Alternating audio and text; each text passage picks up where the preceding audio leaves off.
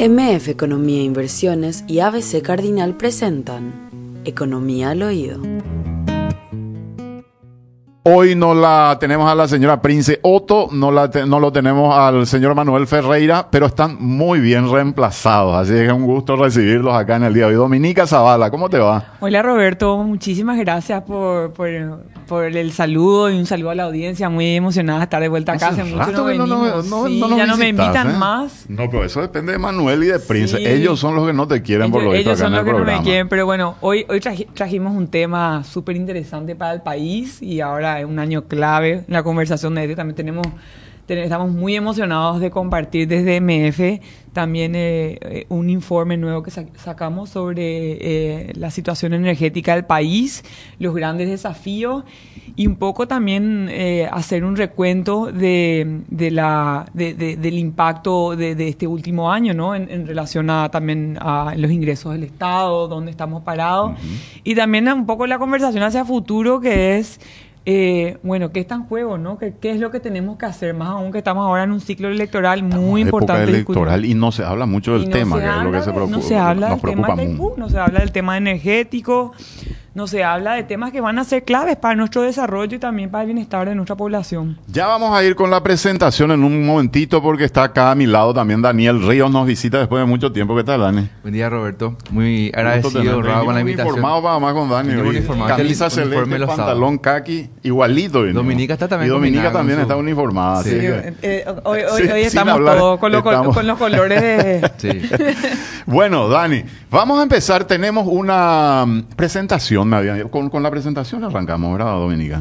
¿O cómo hacemos, Dani? Sí, sería bueno poder arrancar con la presentación y tal vez, Dani, no sé si, si te querés presentar un poco acá a la audiencia. Yo sé que ya estuviste acá varias veces. Estuve en varias oportunidades, pero la, como dicen siempre acá, la audiencia rota, ¿verdad? Así mismo, la audiencia rota. Contanos, por favor, y Dani. Contanos un poco, Dani, sobre vos. ¿Ambos de MF Economía? No, bueno, yo de, vos de MF. ¿Y Dani? Y Dani es de Crece y no sé si le querés comentar un poco de Crece y Crex. nosotros venimos presentando un, nuevo emprendimiento que se llama Crex. Crex es una, es una consultora que viene a introducirse al sector energético para ofrecer análisis que puedan agregar valor a los tomadores de decisión y a los empresarios. Entonces, parte de los primeros esfuerzos que estamos haciendo para coordinar Crex corresponde a este informe sectorial energético que quiere poner sobre, las mesa, sobre la mesa eh, los, escenarios que podemos transitar en el futuro del sector energético y dónde deberíamos prestar atención como para que ese sector energético sea realmente una, un carril express para el desarrollo y no una barrera en, un momento dado, ¿verdad? Entonces, eh, yo soy ingeniero electricista, tengo una trayectoria como investigador, vengo de la universidad, también vengo de la sociedad civil y bueno, esta es una parte de, esa evolución que quiere, digamos, eh, crear siempre insumos como para poder eh, incidir y para poder eh, tratar de colaborar con el crecimiento del país. ¿Y este estudio concretamente a dónde apunta, digamos, esto que se hizo? Esto apunta eh, a tomadores de decisión que pueden ser el sector público, eh, gran parte de nuestra, de, nuestro, no solamente del andar del sector energético, sino también de los recursos económicos que provienen del sector energético y que son muy útiles para el presupuesto general de la nación, tienen que ver con tomadores de decisión de grandes instituciones públicas, la ANDE, Itaipú, el Ministerio de Hacienda.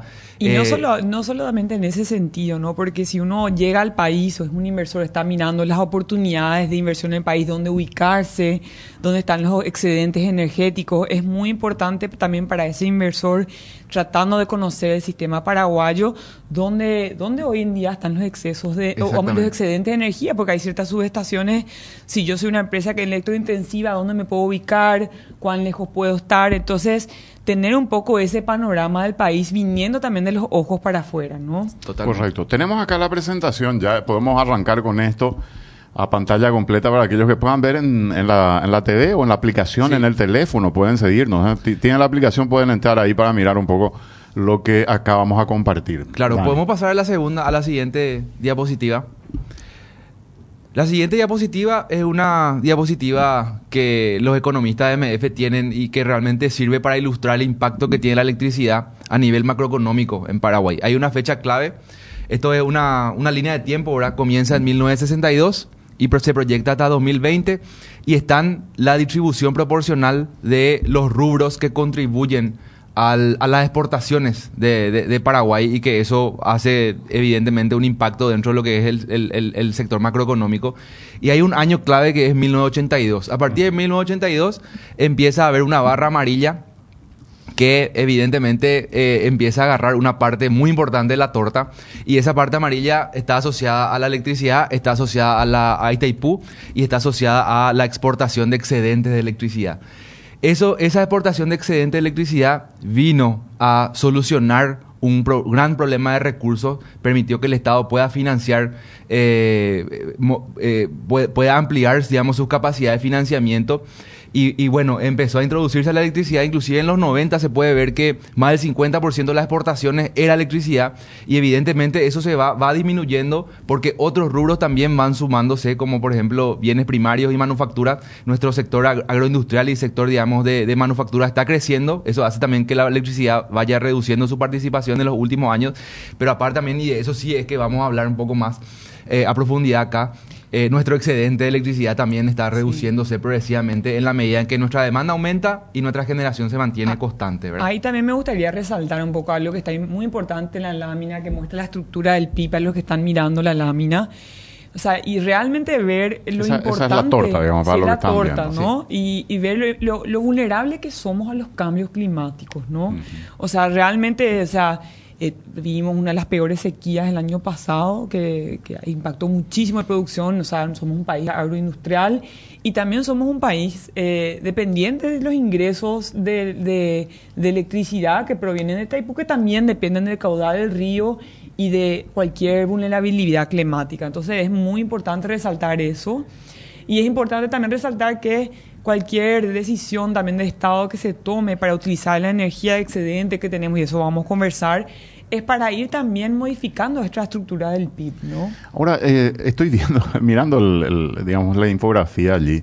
Eh, eh, es- eso que está en amarillo, para reiterar nomás un poco, Dani, el- lo que está en amarillo es electricidad, ¿verdad? Es- Que lo empezamos a es- producir, como decías, en es la 1930. proporción de ingresos debido Sí. a la venta de ele- electricidad en el... en- en el- Otro que, o sea, otro color que resalta es el verde, que son los bienes primarios. Exactamente. Y el rojo, que son las manufacturas basadas en recursos naturales. Me gustaría entender más de qué se trata, que es el rojo que va creciendo, digamos, en esta evolución.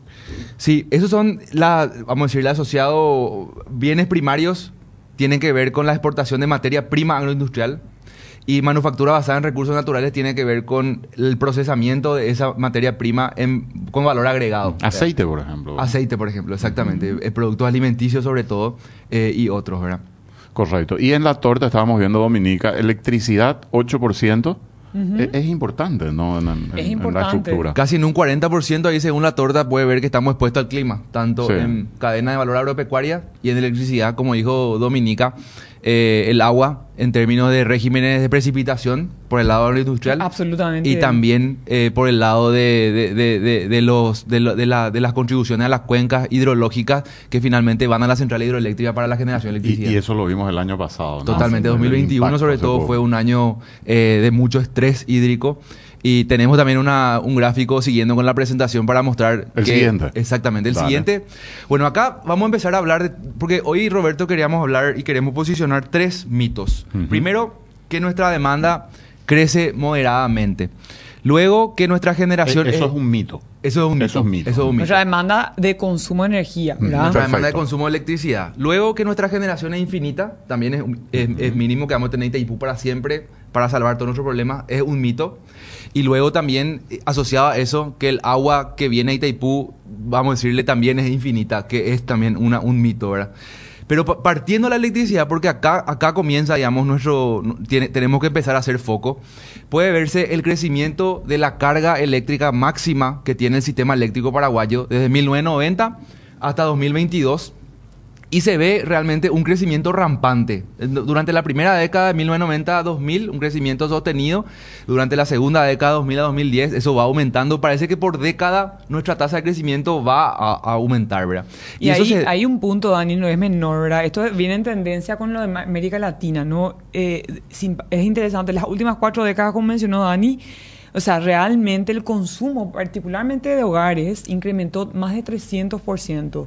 Y eso también porque la región fue, fue creciendo el Pero consumo... este ritmo de crecimiento que estamos viendo acá es un ritmo, eh, digamos, eh, estoy pensando lo siguiente, estoy pensando que Paraguay empieza a despegar después del 2003, 2004 aproximadamente. exactamente. Entonces, eh, lo que quiero entender es si este consumo es el, el crecimiento normal que tienen los países o Paraguay a raíz de esa de esa mejora en la estabilidad económica, en el crecimiento de la economía, etcétera, hizo que ese nivel se elevara también. Hay una correlación empírica que puede verse en muchos mercados, en muchos países, de mejora bienestar macroeconómico asociado a aumento del consumo de electricidad.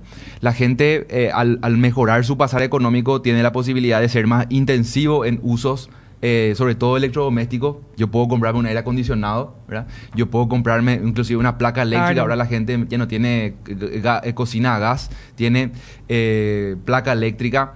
Ya, ya puedo comprarme un lavarropa, ya puedo comprarme una plancha, etcétera. Entonces, eh, eso hace, y esto es lo que estamos viendo ahí, es el hecho de que una clase media con mayores posibilidades económicas empezó a electrificar su consumo dentro del hogar y evidentemente eh, eso, eso, digamos, es lo que está dirigiendo el consumo histórico. Ahora, ¿el ritmo de crecimiento eh, es un ritmo normal o, o o refleja una demanda, un crecimiento de demanda que es exponencial, geométrico, digamos. Y la verdad es que eh, según los análisis estadísticos que nosotros estamos haciendo, es, representa un crecimiento exponencial. El crecimiento exponencial se ajusta de mejor manera a este tipo de, observación que tenemos ahí. Eh, y sobre todo eh, bueno, sabiendo inclusive que eso de alguna u otra manera es principalmente residencial, podría tener un techo, pero el crecimiento exponencial podría darse por otro motivo, Roberto, como por ejemplo el despegue del consumo industrial, que acá está de alguna forma limitado, y otros otras cuestiones como por ejemplo el, compromiso que nosotros tenemos que, tener como país para las acciones climáticas de, transición energética, por ejemplo, eh, la, transición tecnológica en el sector transporte, por ejemplo. Entonces nosotros... Ahí ese, ese, ese no es un tema menor, pero también un poco para, vamos a decir, de construir un poco todos los temas que mencionó Dani recién, que hay dos temas muy importantes, el tema del consumo residencial y el consumo industrial, ¿no? En relación al consumo residencial, o sea, eh, siempre hablamos acá contigo y con, con, el equipo de MF, el crecimiento de la clase media en los últimos 15 años del de Paraguay, ¿no? O sea, y donde vos tenés una clase media incipiente o nueva que va comprando su primer aire, su primer lavarropa, donde su consumo, que antes era tal vez a leña o a querosén, que vivía en el interior, viene a la ciudad, empieza a comprar, o sea, la primera persona que puede, se puede comprar un, un, un aire y una lavarropa.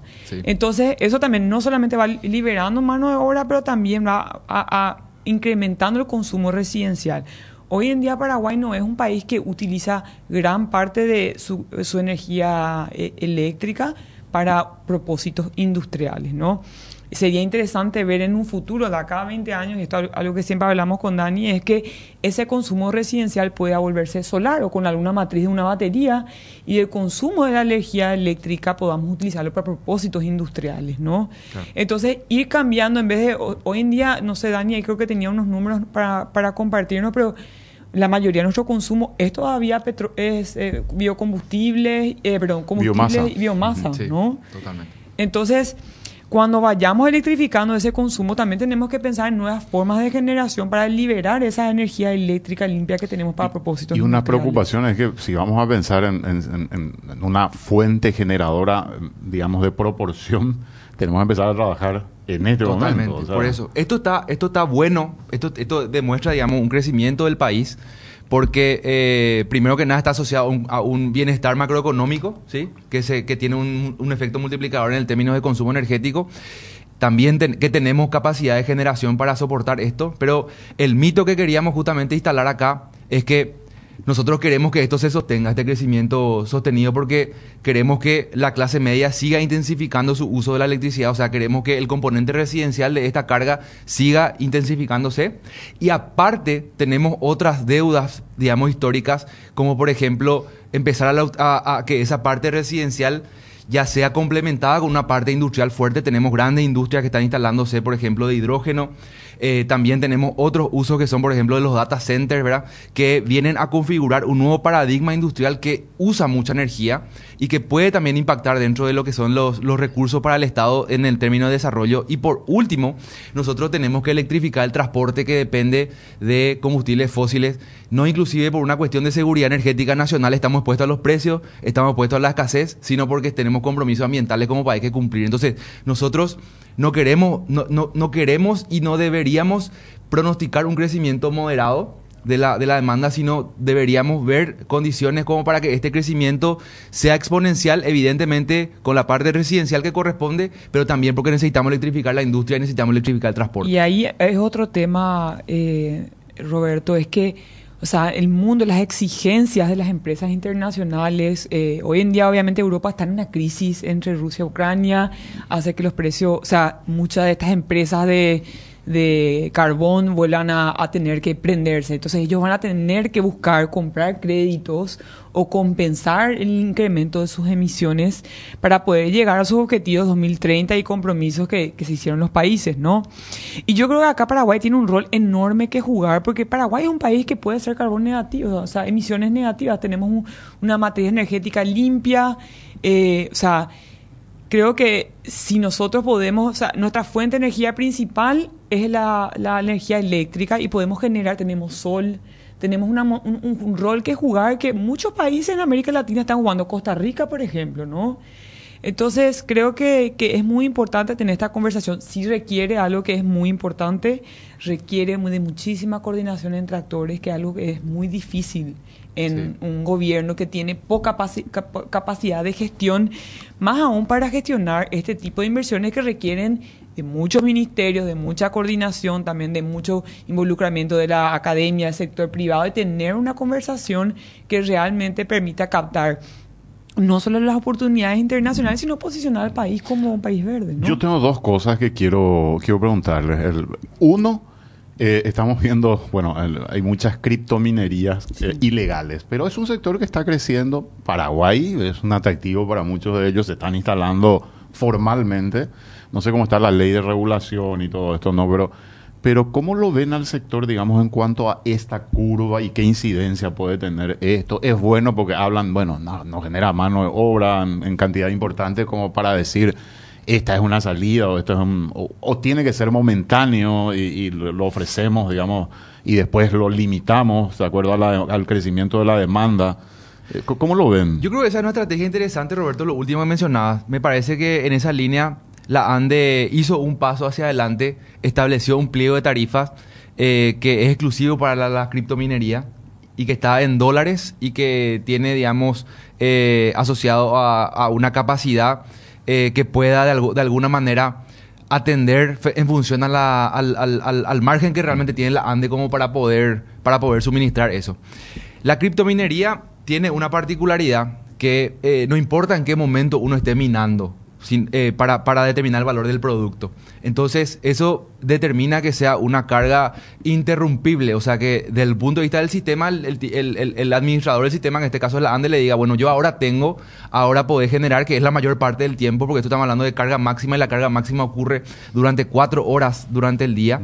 Las otras 20, 20 horas podríamos tener holgura. Entonces, en ese sentido, eh, el, Bitcoin, La, la criptominería, lo que permite es eh, poder usar una demanda en el momento en el que la demanda base, la demanda que no se puede cortar, la demanda esencial, digamos, esté baja para que después se pueda cortar a la hora del pico. Entonces eso hace que para la ANDE la demanda sea plana, ¿verdad? Y en ese sentido pueda mejorar también su ingreso, ser un poco más estable y no ser tan ocioso. O sea, la ANDE ahora mismo lo que hace es contratar una capacidad de Itaipú que puede no utilizar inclusive mucha parte del tiempo. La criptominería lo que le, puede permitir es usar eso la mayor parte del tiempo posible porque puede interrumpir estratégicamente. Y la otra cuestión que estaba pensando por lo que hablaba Dominica nada más, eh, ¿es conveniente o, sería interesante hacer un, cambio, digamos, total del sistema de transporte público a un sistema eléctrico? O sea, eh, lo hablabas como una opción interesante, ¿no? Pero eh, ¿hay algún cálculo de cómo esto va a incidir en esta curva, digamos, de tal manera a saber, bueno, esto nos acorta el, periodo en que tengamos que generar nuevas fuentes de, energía? O sea... Creo que una conversación no, puede estar disociada de la otra, ¿no? Paraguay ya hoy tiene que estar invirtiendo en nuevas fuentes de energía porque él va a hablar también del mito de que nuestra nuestro exceso de energía o nuestra energía es infinita. Yo creo que eso está en la siguiente diapositiva, ya podemos pasar. Podemos, pasar, a la siguiente, y ahí podemos conversar, ¿no? Podemos seguir charlando de esto. Pero sí, la generación hidroeléctrica depende del clima, dice, sí. que es un poco lo que estábamos hablando al principio. Pero volviendo un poco al tema de electromovilidad, que bueno, estuvo saliendo, en, es, un tema que, que bueno, eh, pionero en, en, la región fue Chile, ahora está Colombia. Paraguay tiene una buena eh, oportunidad de poder tener un transporte que sea una energía limpia, que poder utilizar los excedentes, no tener la volatilidad que tenemos hoy, no tener tampoco volatilidad en los, en los subsidios que se tienen que hacer por incrementos de precios de combustible. Pero para hacer eso, tenemos que hacer realmente una transformación del sistema de planificación del, del, transporte público, ¿no? Porque no es solamente traer los buses, sino es diseñar las rutas, ver dónde van a estar las estaciones, cómo van a ser las cuestiones de carga y realmente mostrarle a la población que esto va a ser eh, una mejoría en ese proceso de transición, ¿no? Yo creo que todavía no está determinado cuál va a ser el modelo predominante en el futuro y Dani nos puede comentar un poco más porque Muchos están hablando de que se va a utilizar un, sistema que va a ser electrificado a través de baterías o, inclusive a través de, hidrógeno verde. Entonces todavía no tenemos un modelo eh, único.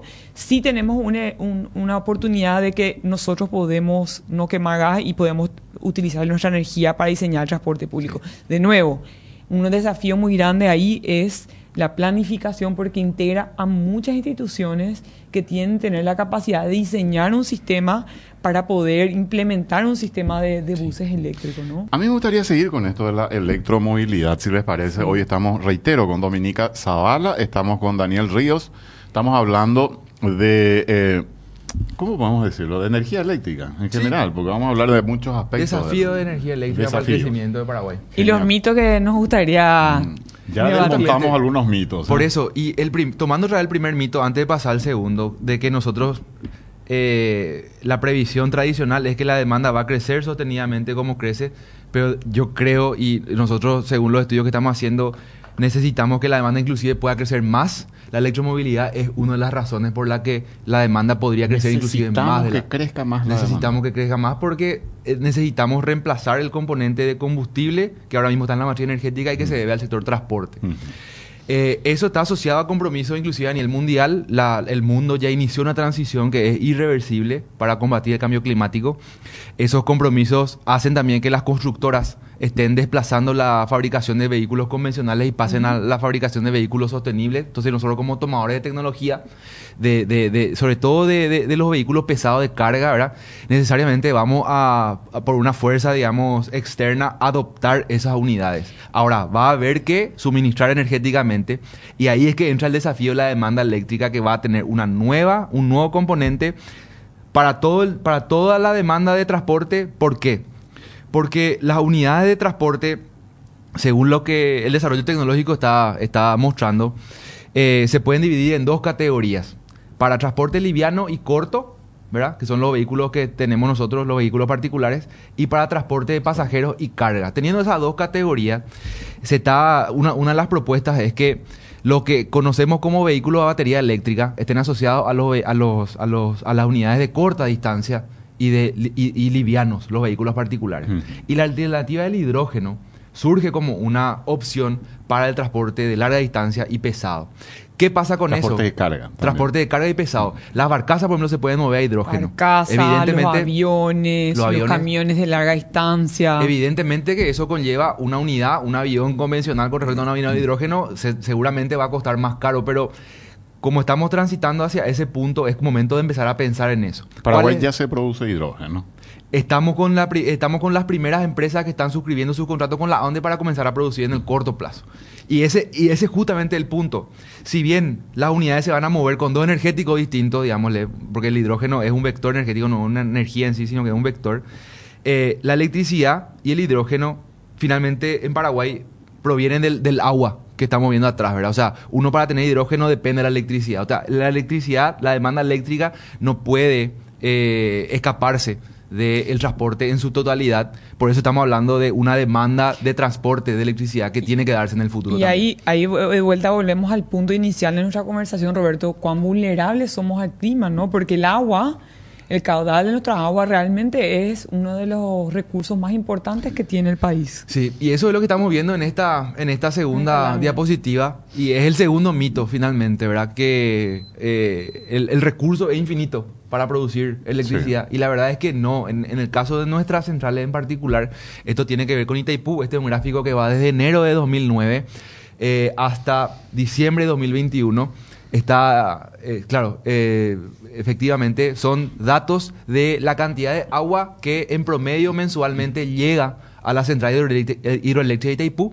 En color azul está la cantidad de agua eh, y en color anaranjado está la producción de Itaipú que está asociada a esa agua y se ve que hay una correlación muy fuerte. Es decir, en la medida en que hay agua, en esa medida proporcionalmente se produce electricidad. ¿Por qué eso es importante? Cuando las cosas van bien, cuando hay agua, no hay problema, generamos lo que Itaipú puede generar y debe generar. Pero el problema es cuando no hay agua, que podemos ver que, lo que ocurrió, por ejemplo, desde 2017, que los últimos cinco años vemos que hay una tendencia de reducción drástica de la curva azul, que es la cantidad de agua, y eso tuvo asociado con una reducción drástica también de la tendencia de producción. Dani, tal vez un poco para la audiencia comentar dónde es que tiene que llover para que realmente podamos tener una producción eh, normal y de dónde viene esa agua. Y eso está en la, siguiente diapositiva. Sí, podemos pasar, sí. Y esta es básicamente la, otra de las formas de ver cómo estamos integrados y cómo estamos interdependientes con nuestro vecino Brasil. Más allá de Itaipú, más allá del tratado, etcétera, nosotros tenemos una dependencia en términos de agua que llegan a nuestros ríos, que sabemos que no es importante solamente para la producción de electricidad, para el riego, para inclusive la navegación, es fundamental cómo el río Paraná se encuentra cargado, ¿sí? Y en ese sentido, este gráfico lo que muestra es eh, la distribución de la cuenca del río Paraná con sus ríos, vamos a decirle, alimentadores, ¿sí? Todo hay, hay tres ríos que confluyen y conforman el Paraná, que son el Paranaíba, que comienza en el estado de Minas Gerais, el Río Grande, que comienza en el estado de San Paulo, y el río Tieté, que también empieza en el, estado de San Paulo. En el estado justamente de San Paulo se confluyen y conforman el río Paraná. Eh, y luego se une otro río, se llama el Paranapanema, que eh, está en la división entre el estado de Paraná y San Paulo. Y finalmente, después de casi 1.500, 2.000 kilómetros, es que llega a nuestro país el agua. O sea, nosotros primero que nada somos dependientes de las aguas que son captadas en esos puntos geográficos y que eh, llegan hasta, hasta, hasta nuestro país. y ahí, Dani, tal vez, inclusive, cabe, resaltar cuántas hidroeléctricas y represas hay encima de Primero, la exposición al clima ¿eh? y luego la exposición a el represamiento, entre comillas, y a la forma en la que se utiliza esa agua antes de que llegue acá. Y ahí en el gráfico se ve en, una barrita roja que corta el río cuáles son las centrales. Y la podemos cantidad ver, de centrales que hay. Son eh, por lo menos 20 centrales las que están en los diferentes ríos. El río arriba, que es el Paranaíba, el río Grande, el río eh, Paraná en la parte brasileña, el río Paranapanema y luego el último de todos es Itaipú, que está acá abajo. Entonces, somos receptores de agua. Entonces estamos expuestos al clima, estamos expuestos, al uso estratégico del agua en esas centrales. Y tenemos vulnerabilidades hacia nuestros vecinos. Por eso, y Brasil tiene una posición, y eso hay que resaltar porque ese es un hecho, tiene una posición diplomática que nosotros ya sabemos, eh, porque están documentos diplomáticos oficiales, de que ellos tienen la posición de que el, el, río, el agua que pasa por una jurisdicción es, eh, digamos, propiedad de, de donde está pasando. O sea, yo soy soberano para usar el agua como yo mejor me parezca, digamos, así en, términos eh, en términos lisos y llanos. Entonces, en ese sentido, estamos expuestos también al uso estratégico del agua en esas centrales antes de que... y ahí no es, no es un tema menor eso de Brasil, porque ellos tuvieron una sequía brutal en 2014 y ellos tienen casi 72% es eh, generación eh, de hidroeléctricas. Entonces ellos hicieron un esfuerzo enorme Estado de ir eh, generando energía eólica y solar, invirtiendo en nuevas fuentes de generación, que es algo que nosotros pues tendríamos que hablar, porque hoy en día nosotros tenemos Itaipú, que es 70%, más de, ¿cuánto, cuánto porcentaje de nuestra 75%. 75%. Sí.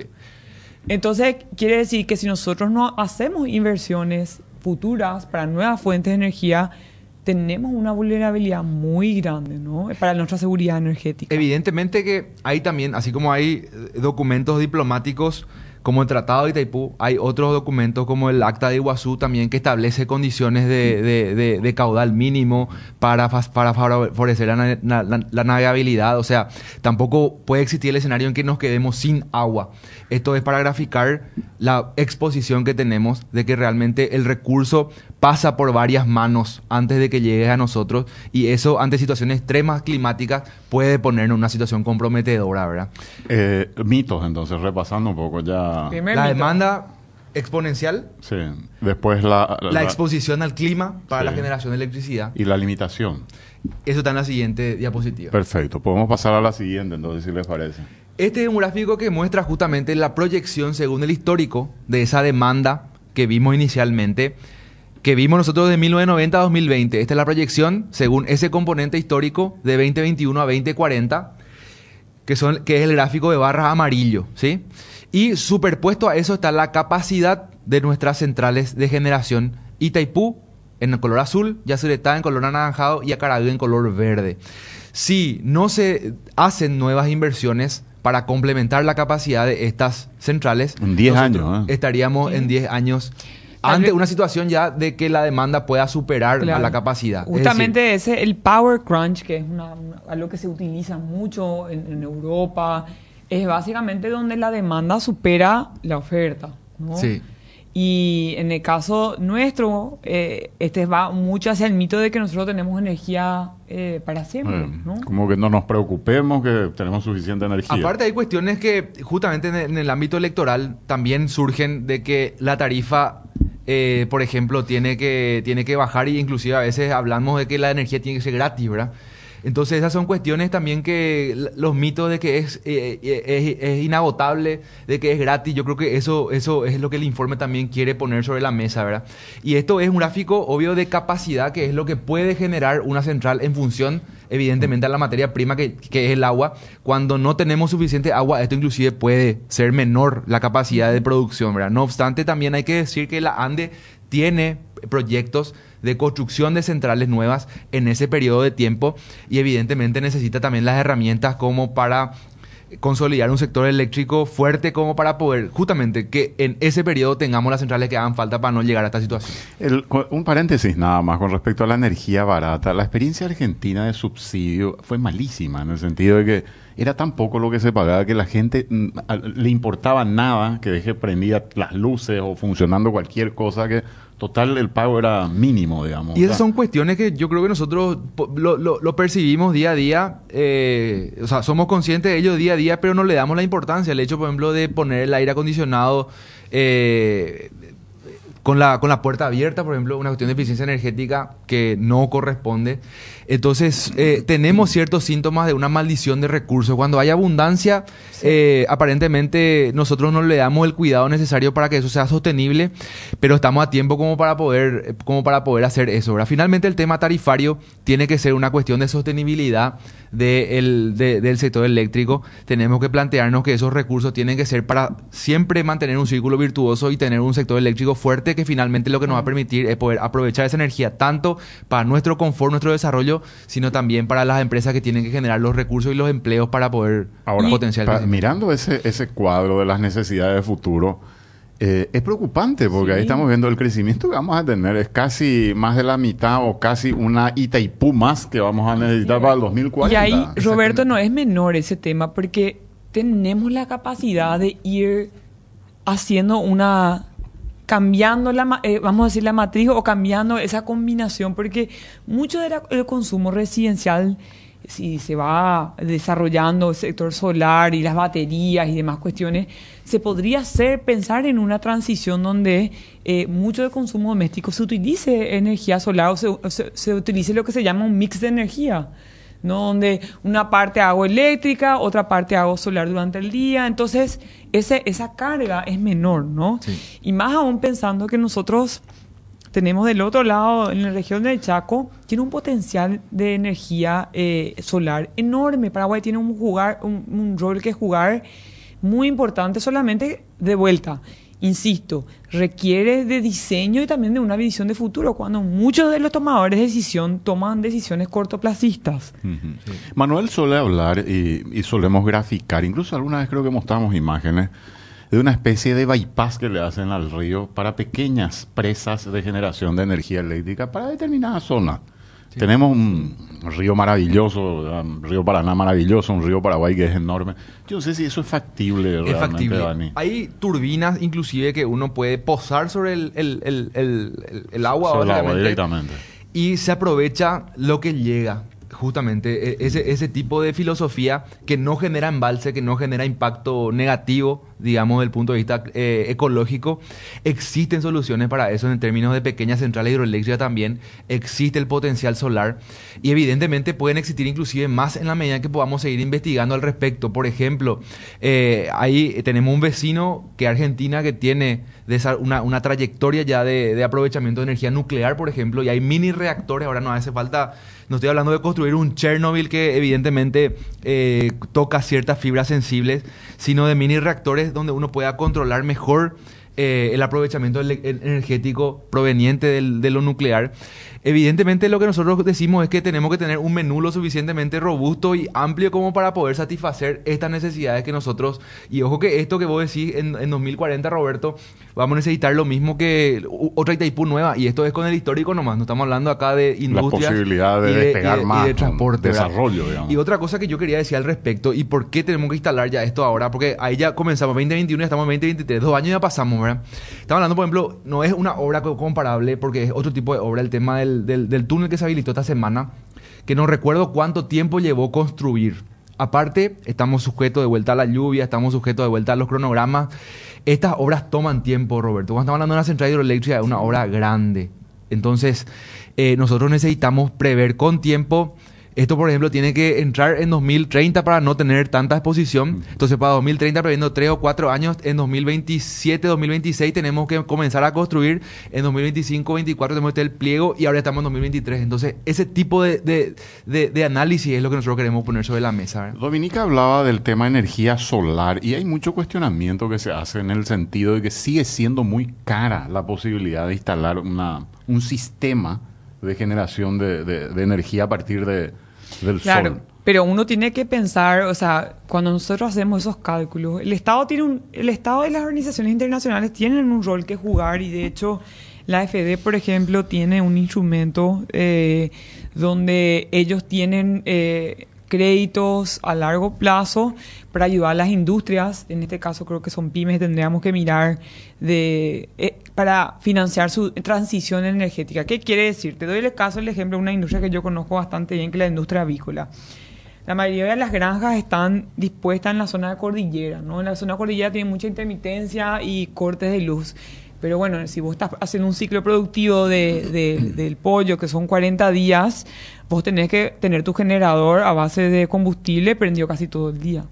Entonces vos podrías pensar en un sistema donde vos tendrías eh, techos solares que te ayuda a bajar tu costo de energía en- a nivel de combustible, porque el día de combustible está carísimo.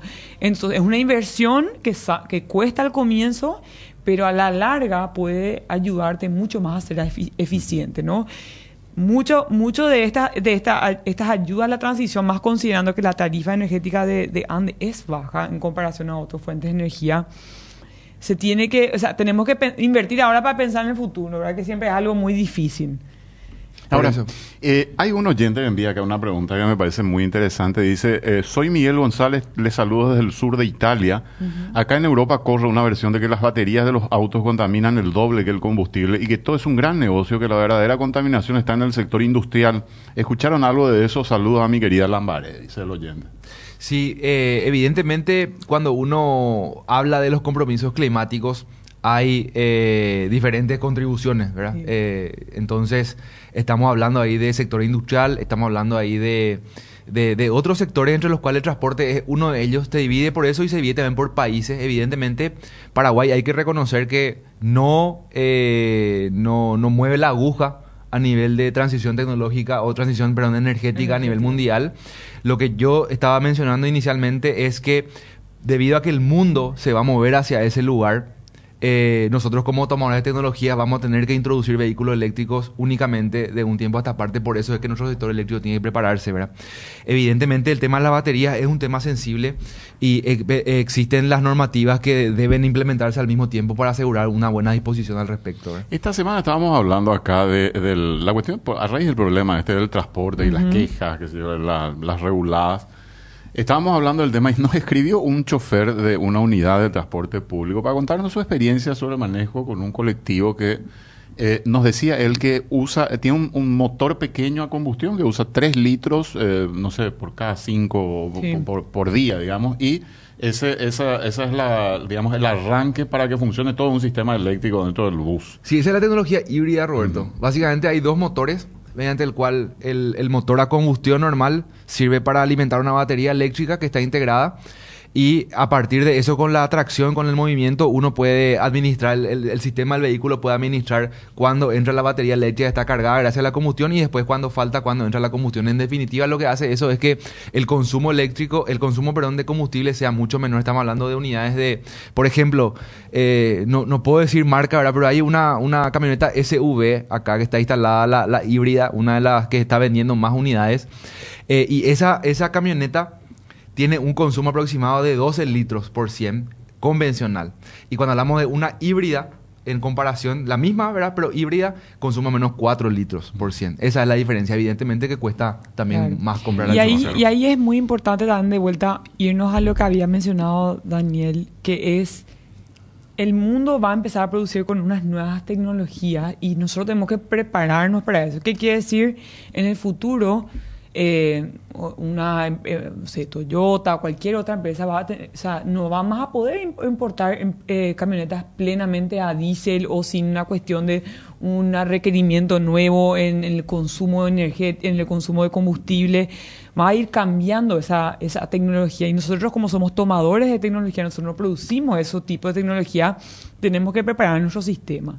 Y creo que eso es algo muy importante porque a la larga también ese, ese, al nosotros ser tomadores de esa tecnología, Paraguay tiene un rol que jugar que es muy importante porque nosotros somos productores de energía limpia. Entonces, creo que si nosotros podemos optimizar esa posición, estamos bastante bastante, bastante bien posicionados para jugar un rol importante. Como, como yo, yo veo otros países que, que, supieron realmente hacer un mejor marketing de eso. Por ejemplo, de vuelta voy a Costa Rica, ¿no? En un país de carbono negativo, donde pudieron optimizar el tema de sus bosques, de su producción de energía limpia. Paraguay también tiene un rol que jugar en eso. ¿no? Acá el oyente, hablabas vos de energía nuclear, eh, Daniel, y pregunta, eh, dice él que eh, según lo que él conoce, la energía nuclear eh, es segura, que, no es como se piensa que eso es una bomba atómica que, en forma permanente representa una amenaza. Tiene una vida útil de 200 años, según los estudios. ¿Hay realmente planes en Paraguay? ¿Se, alguna vez se habló de esa posibilidad, Paraguay tiene reserva de uranio. Eh, Creo que tiene muy buenas reservas de uranio. está eso contemplado dentro del plan maestro de la ANDE de generación como una fuente potencial de energía primaria. Ahora, hay, una, hay dos barreras principales, ¿verdad?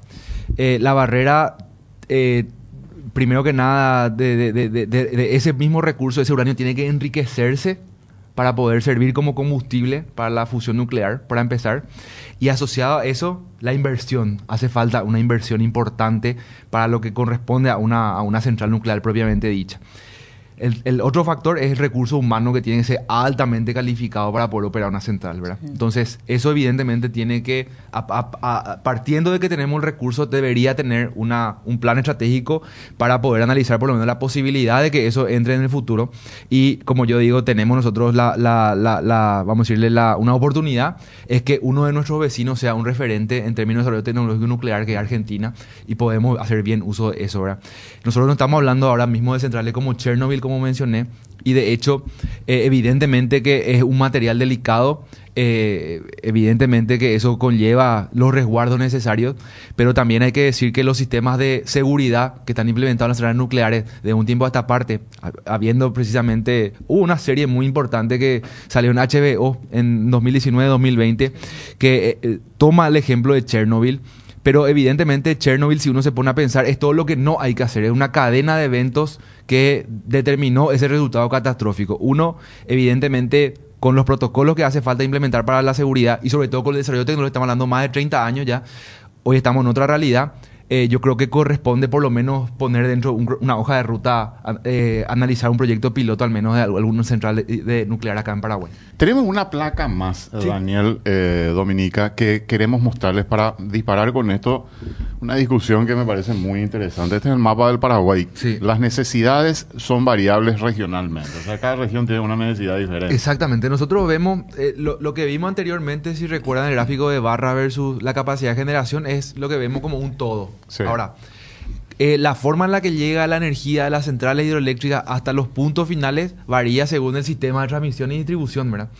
que se refleja en los sistemas regionales de Ande. Hay seis sistemas regionales, este, centro, norte, sur, eh, el metropolitano, ¿verdad?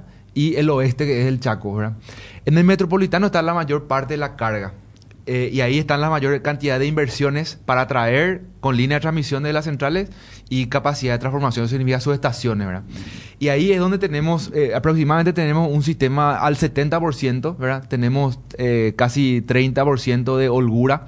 y evidentemente eso lleva también la, la, mayor cantidad de inversiones como para poder sostener, ¿verdad? Y vemos que los otros sistemas que están a la par del metropolitano en términos de uso de sus instalaciones son el sur, y el este, ¿verdad? Que es, básicamente son las otras dos ciudades grandes, ¿verdad? Eh, eh, Encarnación y Ciudad del Este. Entonces, eh, allí vamos a decirle que el margen para poder crecer en términos de capacidad intensiva de uso de electricidad es limitada. O sea, es sensible porque las instalaciones ya están de alguna u otra forma cargadas. Estos son datos y proyecciones de 2022. A medida que la demanda crece, eso tiene que estar aparejado con inversiones muy importantes en términos de distribución para poder acompañar ese crecimiento. ¿verdad? Dani, yo tengo una consulta. Eh, las inversiones en relación a distribución están enfocadas en el plan de maestro de la ANDE, ¿no? No sé si no querés comentar un poco más sobre eso y cómo funciona y cuál es la perspectiva. El plan maestro tiene una, eh, o sea, la ANDE dentro de lo que es su estructura tiene una división de planificación que se encarga de hacer los estudios de mercado que conlleva tarifa. También tiene una, tiene una eh, división, digamos, que aborda los segmentos, la, la, planificación de la generación, la planificación de la transmisión y la planificación de la distribución. Dentro de lo que es esta posibilidad de instalar paneles solares, etcétera, futuro, la hoja de ruta es la planificación de la generación. También existe una planificación de la transmisión en donde todo parte una, de una proyección de demanda hay una proyección de demanda total, hay una proyección de demanda por subestaciones, hay una necesidad de nuevas subestaciones también, todo esto aparejado también por el tema del crecimiento de la población, ¿verdad? Y en ese sentido es que a partir de ahí se desarrollan, bueno, cuáles son las ahora las necesidades que van a tener que darse y el año también en función al crecimiento de la demanda. Ahí, ahí yo tengo varias preguntas un poco más desde el área de política pública y temas regulatorios, ¿no? O sea, el, o sea, una, empresa que quiere venir a instalarse en Paraguay tiene que negociar con la ANDE o inclusive alguien que quiere participar en las inversiones de transmisión y de generación. Realmente el tema regulatorio representa un desafío importante para el crecimiento y el despegue de este sector, ¿no? Y es un tema que se habla poco, ¿no? Claro, eh, justamente este gráfico lo que quiere mostrar es eh, dentro del país más o menos, o no, no, es más o menos, sino que a nivel grueso por sistema, donde existe todavía capacidad como para potenciar un crecimiento con mayor holgura uno respecto a otro. Evidentemente hay otros inputs que tienen que tomar las industrias o las empresas, como por ejemplo los costos de flete, costos, otros costos de producción, etcétera. Pero en términos de capacidad, en sus estaciones por lo menos esto muestra cómo sería la película, ¿verdad? Ahora, eh, ¿por qué es importante eso? Porque al hablar de una carga importante, que puede ser una carga ya en nivel de media tensión, pero más aún cuando una carga en alta tensión, se tiene que hacer lo que se llama la carta consulta a la ANDE, o sea, la consulta de si la ANDE tiene la capacidad de suministrar en el punto en que la empresa quiere instalarse, ¿verdad? Entonces, es importante esa, esa información y es importante que haya un trabajo coordinado ahí para que la empresa también, digamos, pueda eh, no ser disruptiva o no, no generar un estrés al sistema que sabemos que la ANDE tiene que suministrar adyacentemente a, una población, ¿verdad? Eso es lo primero. También respecto a lo que son nuevas inversiones, existe una posibilidad de propiciar la producción y el transporte independiente de electricidad, una ley de 2009 tengo entendido, que crea eh, un consejo que otorga licencias para la producción y la, generación. Eh, y evidentemente eso eh, es significativo dentro del punto del marco regulatorio, o sea, hay una base por lo menos sobre la cual trabajar. Ahora, esa entidad, respecto a la producción, solamente una licencia entregó hasta el momento en eh, casi 14 años ¿verdad? De, de vigencia. Y es una licencia para la productora papelera de celulosa Paracel, que está ubicada en Concepción, que eh, va a tener un proceso, digamos, de, de- de- de fabricación de, celulosa que le va a generar un residuo de biomasa que luego se va a quemar y va a poder mover una turbina para generar electricidad. Esa modalidad de, cogeneración, digamos, yo mi residuo de producción uso para generar electricidad, eh, le otorgó una licencia y ellos van a poder inyectar a la ANDE bajo una bajo una bajo el mo- bajo el modelo de esa ley, ¿verdad? Se, El- se va a autoabastecer, le va a Se va a sobrar y le va a sobrar y energía va a vender. Y lo va a vender al, al- al Claro, sistema. Pero ahí ese tema de la venta es importante mencionar, ¿no? Porque una industria puede generar su propia energía a través de inversiones solares o demás y de, podría poder venderla a, cer- a terceros esa y no Sí. tiene la posibilidad dado la, re- la regulación de hoy en día, ¿no? Claro, la modalidad de la ley eh, corresponde a una venta a la ANDE, que la ANDE mediante su red de distribución distribuye. ¿verdad? El problema nomás, Domi, con eso es que vos, capaz donde vos estés instalado como industria no haga falta porque la demanda sea Claro. muy chica. Por eso es que ten- podés- debes depender del sistema O normalmente. sea, no ¿verdad? está generando un mercado donde se pueda realmente hacer energy swaps o Claro. cualquier...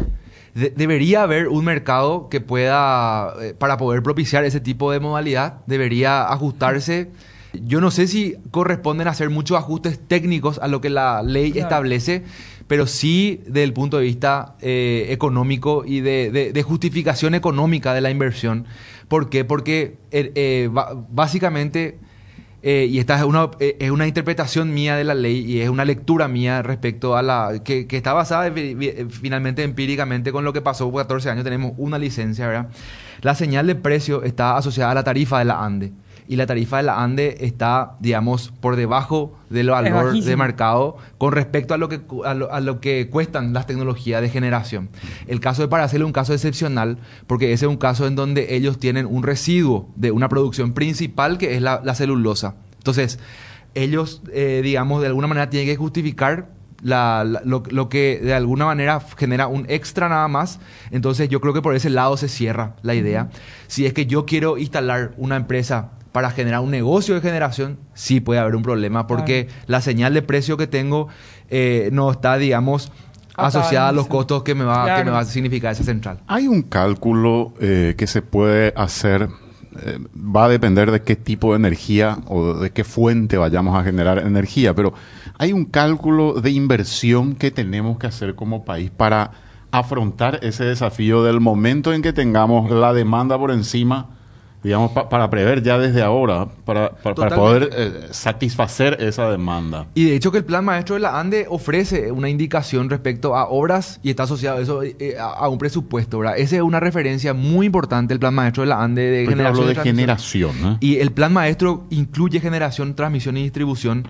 En un conjunto hasta 2040 eso conlleva 9 mil millones de dólares. Eh, y eso, haciendo una tasa anual, es 750 millones por año más o menos de dólares, ¿verdad? Y ahí es una barrera también que tiene que ver, por un lado, con gestión y tiene que ver, por otro lado, con financiamiento de vuelta al tema de la tarifa de la ANDE, que nosotros tenemos también que hablar a la par que hablamos de esto. ¿Por qué? Porque eh, actualmente el ritmo de inversiones de la ANDE, inclusive a nivel de récord, es de 350 millones de dólares. Y estamos hablando de un déficit de 400 millones de dólares más o menos para, por año para cumplir con lo que el plan dice. Ni qué decir si es que la demanda inclusive crece más de lo previsto u otras situaciones que Pero no es están por, previstas. por, inefi- por falta de recursos o por ineficiencia en la gestión de la ANDE?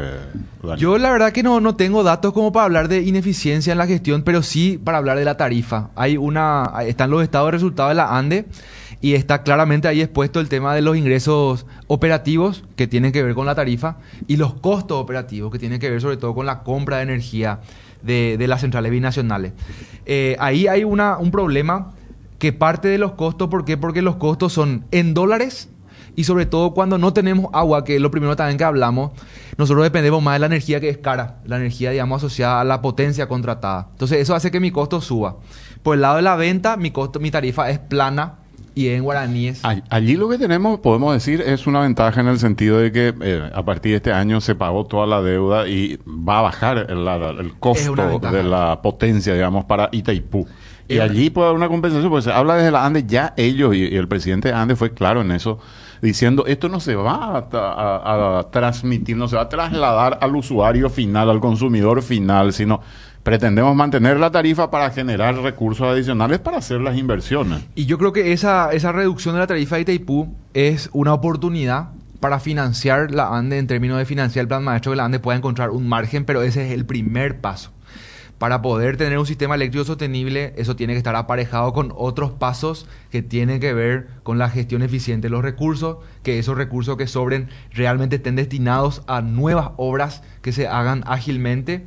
También un marco que permita obtener otra fuente de financiamiento más allá de las binacionales, porque de alguna u otra manera la energía de Itaipú va a, va, a, llegar, digamos, a ser suficiente en un punto dado y vamos a tener que depender de otra fuente. O sea, nosotros tenemos que ver la referencia de precio con el costo actual de Itaipú. ¿Por qué? Porque eso es variable. En la medida en que usemos todo Itaipú, el siguiente costo es no tener energía. Y eso es lo que nos puede pasar. Porque ese costo, ese costo es muy alto. Estaba hablando Dominica de, de, cómo las empresas tienen que financiar cuando no hay luz, por ejemplo, son los generadores de diésel.